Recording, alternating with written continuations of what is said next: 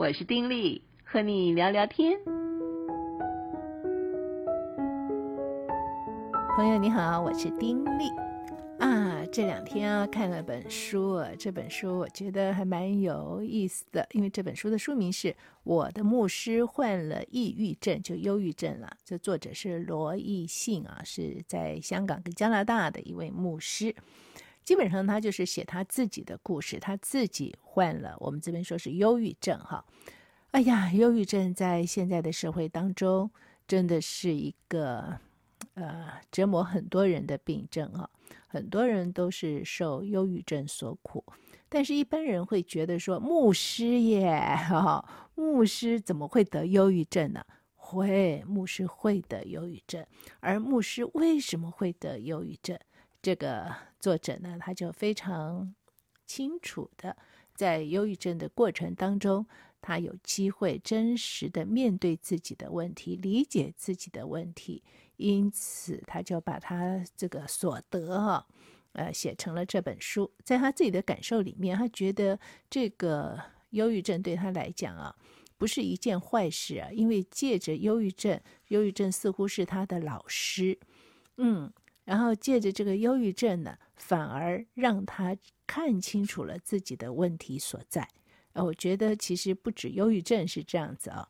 在任何的一些所谓负面的遭遇里面，呃，从这些负面遭遇里面，其实往往会开启我们的眼睛，让我们对于自己或对于事情或对于生命，哎，会有一个更深的一种的认识。所以他未必就是带给我们完全不好的一种感受，不，它有可能会带给我们正面的影响。他为什么会得忧郁症呢？这个作者他其实就是一个非常呃尽心尽力、非常前进的一位基督徒，所以他成为牧师之后呢，他也非常非常的努力。在他的感受里面，哈，一个牧师或者说是一个基督徒，嗯，很重要的就是所谓要舍己嘛，哈，就是要全人忘我，拼命拼命的做。可是他没有想到，他一直这样子舍己舍己呢，结果就反而带他走上了失去自己的路。他一天到晚讲到的就是说，哇，自己是牧师啊，要做所有人的榜样啊，所以没有人要做的事情他去做啊，那么大家要做的事情他争先做啊，都是这个样子，所以搞得自己也是精疲力竭，非常非常的累。另外呢，他自己一直觉得。呃，所谓一个牧师嘛，一个前进的基督徒，就一定要去严守上帝的命令戒条，一定要攻克己身，对不对啊？呃，要非常非常的敬虔度日。那么，在成为一个敬虔度日的好基督徒的这个方面呢，那一定是要做到平常要好好的读圣经，要祷告，而且要灵修。就觉得这个是基本功哈，你这一定要做的，所以啊，他就真的花很多时间做，而且他还这个写这个所谓的属灵的札记啊，就是训练自己各样的方式，让自己更亲近上帝这样子。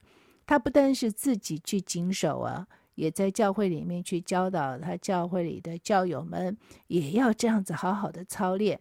啊，才能够跟神更亲近，才能更有力量去做上帝所喜悦的事。但是，其实要好好所谓的操练了，就是说你在信仰当中，你也要借着一些的方式，嗯，能够对神更认识嘛，这么绝对是正确的。但是，他就提出来，绝对的正确，要去想说。你自己这么做背后的原因是什么？要清清楚楚的知道当中的这个所谓的有什么用，呃，如何用和用什么啊？这个 what、why、how 这几个基本问题要搞清楚。所以要搞清楚说，所谓的读圣经、所谓的祷告，这些所谓的属灵操练是什么，和为什么要做。和应当怎么样做？而如果呀，搞不清楚的话，哎呦，后果就可能很严重了。很多时候，我们对于这些事情，往往只是问用什么，但是却没有探究是什么。他没错，花很多时间读经祷告，呃，然后要灵修什么的。但是呢，他在这个中间，他后来再去想的时候，哈，回忆的时候啊，他就发现，他其实做这些事情都是以自我为中心，而且呢，他有种功利主义。怎么说功利主义呢？他就觉得说，哎，他如果好好的读圣经啊，他很用心的祷告啊，哦，那上帝一定要祝福他。觉得说他自己做到了某些事情了，这些他该做的做了，所以上帝一定要祝福。这个是就功利主义嘛，对不对？我做了，所以你就要给我啊。那因为我我如果没做好，那你就要惩罚我。我做了，那你就要给我。但事实上，在基督信仰里面，绝对不是这样一件事。所以他在书里面他就说到哦，他为什么走到那样子的一个歧路上去，让自己得了忧郁症，是因为离开了基督信仰的核心。什么是基督信仰的核心啊？可能有些朋友还不是基督徒哈，就想什么叫核心啊？本乎恩，因着信的因信称义。就是说，这个信仰不是因为我们做了什么好行为，所以我们就可以博取上帝的喜悦等等，所以他就会给我们所谓的福报，不是这样的。他其实这是因为上帝给我们的恩典，我们只要愿意去认识他、接受他，没有问题。我们所有的一切过犯、过错，在他面前被赦免。我们也在他面前就是一个新的一个人，我们跟他建立了一个关系，我们跟他连上了线，我们的生命就此改观。而就此改观这件事情呢，完全不用我们实际要去付上什么代价，一定要清修，一定要怎么样怎么样怎么样，呃，守某些的规则、某些的诫命，所以才可以不。所谓因信称义，最主要的是。我们相信，我们相信有那么一位救主，他曾经为我们被钉在十字架上，他有赦免的大能力，他也是创造一切宇宙万物的那位主，他曾经来到世间拯救我们，我们要不要相信他？其实这所谓的相信，真的就是一种信心跳跃，对不对？相信不是那么呃难的事情，就说我相信了，信了就信了嘛。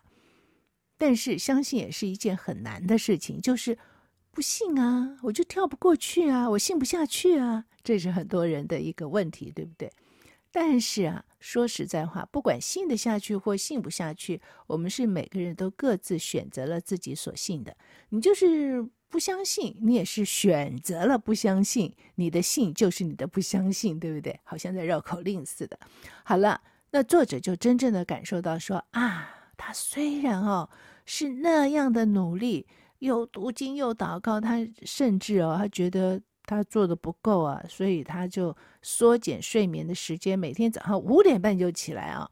去维持他两个半小时的所谓灵修，就是读经啊、祷告啊、啊这个这个写札记啊等等，哎，是这样子，每天两个半小时，五点半就起床，哎，真的是怎么讲啊？真的是攻克己身啊，叫身服我哈，就是非常努力的去做，非常努力的去抑制、去压抑，让自己做这些事情，而这些事情呢，他越做没不但没有让自己越来越精神。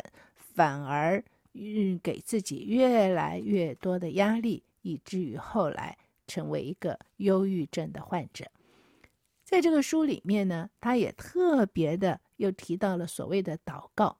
我想在他那个自己每天啊，到不断让祷告的时候，那时候可能并没有想说怎么样祷告才是一个最正确的祷告方式。我们一般想到祷告是什么？就是我们心里想要什么，就赶快祷告。哎，祷告了，哎，上帝以后就会成就了，好像把它当成了一个这个什么神灯哈，摸一摸巨人出来了，说我要什么啊？哎，他就给你做好，不是这个样子的。所以他在写这本书的时候呢，他就引用了毕德生牧师，呃，在说明祷告的时候的一些的看法。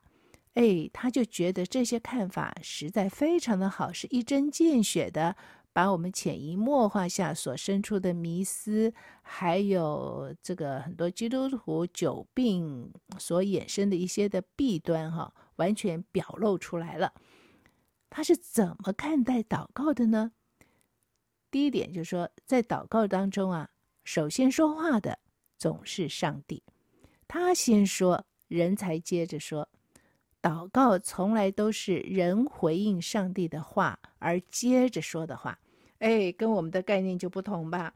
很多时候祷告都是我们自己在说，对不对？噼里啪啦、噼里啪啦的一直说。不，他说，祷告首先说话的是上帝，我们需要去听到上帝的声音，听到上帝说什么，上帝说什么之后，人才接着说。祷告是。人回应上帝的话而接着说的话。第二个，他说，祷告啊，是操练拒绝在上帝行动前有所行动。所以，我们不是要拼命努力的做啊，觉得说，哦，我这是厉害，我是一个行动派，我就要拼命的去做。不，祷告是操练拒绝在上帝行动前有所行动。啊，你不能够贪急贪快哦，在上帝行动前，我们跟着，这才是对的。然后呢，他说，祷告啊，大多不是关乎我们的渴望，而是在乎上帝的期望。祷告不是把上帝看成一个神灯哈，要他做什么就做什么，他是我们的仆人了，搞错了，而是要去明白上帝的心意是什么，上帝的期望是什么。说话在祷告中的确是不可或缺的重要部分，可是呢，它同时只是祷告的一部分，安静才是绝对不可或缺的。不要以为祷告是要噼里啪啦的一直讲，其实祷告也是需要安静。安静干嘛呢？安静才能听到上帝所说的话。而为什么要读经呢？他说，读经的目的是聆听那位说话的上帝的声音。为什么要读圣经？圣经就是神的话，所以我们读圣经的目的呢，就是越来越能够明白神是怎样的一位神，能够明白他的话。还有一点，他说自己觉得要做的，就吩咐上帝去做，这不是我们的职责。我们的职责是敏于上帝正在做的，从而希望自己有份其中。不是自己想要做什么哈，哎，要上帝去做，不是，而是要很灵敏的去感受到上帝正在做的，而且希望自己在其中有份啊！上帝正在做什么，我刚好在其中，恭逢其盛，我也可以参与，这个才是重要的。所以作者在书里面就特别特别的提到这几点，因为这几点我相信。对于他，呃，看清楚自己的状况之后，这几点对他就会有很大很大的帮助。他说啊，他在以前的时候呢，因为他是牧师嘛，所以他常常都要辅导别人啊。那其实有一些这种忧郁症的信徒，就像他这个自以为是的这个牧师啊，其实是施援者，就是提供帮助的人啊，这个求助。那以前他还没有患病的时候，他在听这些病人哈，这忧郁症的患者在听他们说的时候，不管是说话还是默然不语的时候，心底啊都已经做了诊断了。他心底的诊断就是：哈哈，这对方一定就是读经不够、祷告不足，所以才会患上这种情绪病嘛。如果好好的灵修，怎么会搞成这样啊？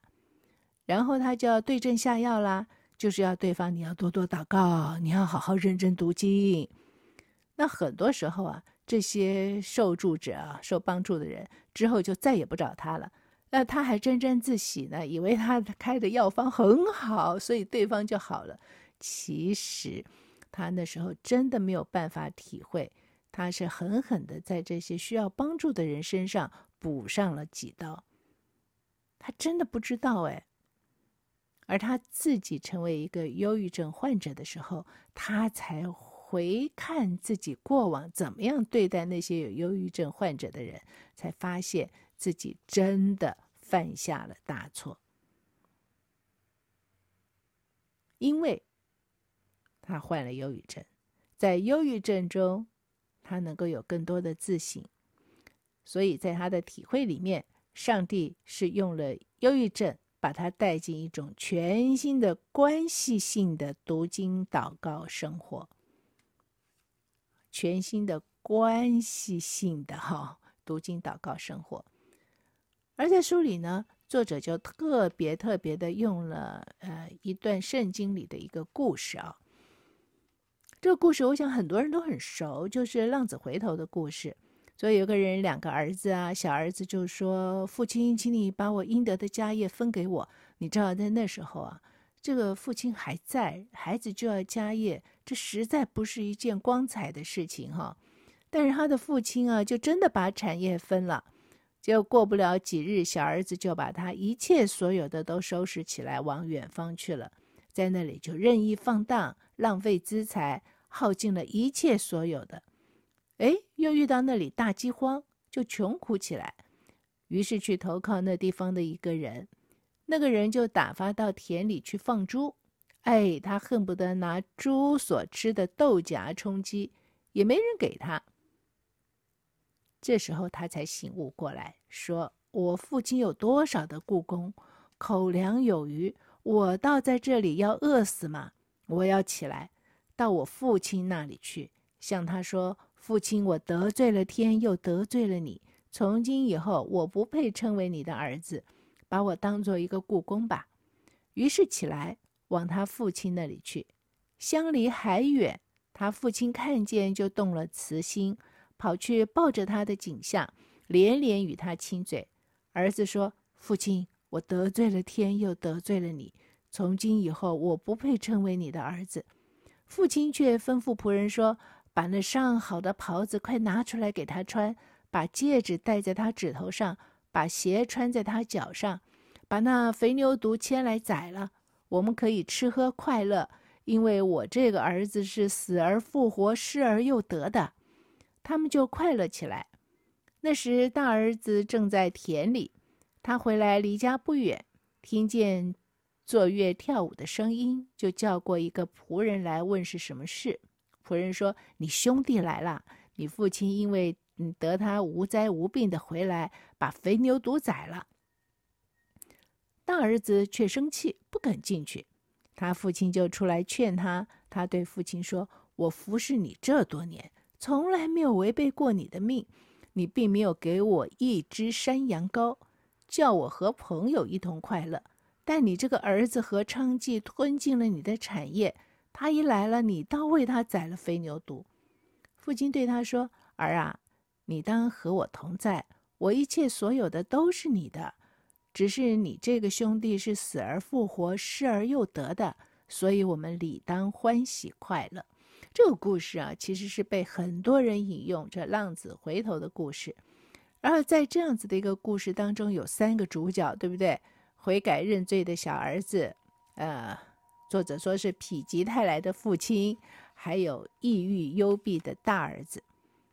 那么作者自己在抑郁症的过程里面呢，上帝就带领他从这三个人的身上得着了不一样的安慰。诶，这很有意思啊！这三个人都带给他极大的安慰。这三个主角当中，当然最为人熟悉的就是那个常被人诟病、指骂的不孝小儿子，对不对？他本来在家里面享有父亲应拥有的一切，啊，可是呢，却在父亲仍然健在的时候要分家，好让自己能远走高飞，离家出走。这种行径不只是不孝啊，从当时的犹太律例来看，他更会被视为不忠。父亲绝对有权一毛钱都不给他，把他扫地出门。可是故事的发展呢，是出人意表。他的爸爸甘愿分钱，结果儿子拂袖离去。不过故事再读下去，哦，作者觉得有种心凉的愉悦。怎么说呢？因为这个不忠不孝的不孝子啊，这个分了家之后，头也不回就离开了，过着任意放荡、浪费资财的生活。不久就把爸爸分给他的家产都败光，接下来面对的就是破产啊、饥荒啊、无依无靠啊，甚至沦落到做最低贱的工作去放猪。你知道，在犹太人眼中啊，这个猪是不洁净、是污秽的。那么最后呢，他竟然是恨不得拿猪所吃的豆荚充饥，也没有人给他。哇，那真是太惨了哈！这个时候，圣经就记载他说：“醒悟过来，想起父亲迷途知返，悔过认罪。”而且他不但醒悟哦，在这个故事里面，耶稣两次提到他是起来，第一次是想要起来，第二次是真的行动起来。因为所有所谓的悔改认罪啊，从来都不是单单是知性上的认同和心性上的立志，重要的是行动上开步走。你说啊，我错了，我要悔改，可是我只是说，然后我什么行动都没有，这不是一种真的悔改。在这样子的一个悔改，所谓的悔改，重要的就是要起来，要行动起来。作者说，他在这个过程里面啊，忧郁症的过程里，上帝真的是让他看见自己的不孝。他要求上帝给他分家，他一心想建立这个又大人又多又有钱的教会。所以呢，在这样子的一种的心态上面，整个的心其实都走偏了，而抑郁症才让他看见自己错了，走远了，走歪了，走迷了。因此，他要醒悟，这还不说，他要起来，要回到天赋的同在当中，而不是在追逐那些功能化、功利化、神化的所谓属灵的操练。这些嗯，操练什么读经祷告好不好？他当然好啊，但是如果你是非常功利化的，那就是有问题了哈。那么，他说他。看到自己的不是，他也悔改了，他不再做小儿子了。那结局应该是齐欢唱、同庆和大团圆式的结局吧？就像这个圣经里面说的，他们就快乐起来。快乐不就是这个认罪之后不再抑郁的表现吗？哦，快乐不是随着悔改而来理所当然的结果吗？那为什么他说他起来回转？重回到天父的家中，他还是忧郁。他说他认罪了，他也悔改了，他的确不再做小儿子了。可是他忽略了一件事：原来呀，他不只是小儿子，他同时还是大儿子，是那个抑郁封闭的大儿子。哦，这又是怎么一回事呢？大儿子的心态是如何？他从大儿子的身上看到了。属于自己的什么心态呢？我们下回再说好不好？嗯，这一回呢就说到这儿，下回我们就来看看他从大儿子身上，甚至从父亲的身上，他看到了什么。然后我们呢，我们也要看一看他所以抑郁症跟他其实小时候成长所有的背景是相关的，那是怎么样的一种相关呢？下回说，此刻说再会，祝福你。平安喜乐，拜拜。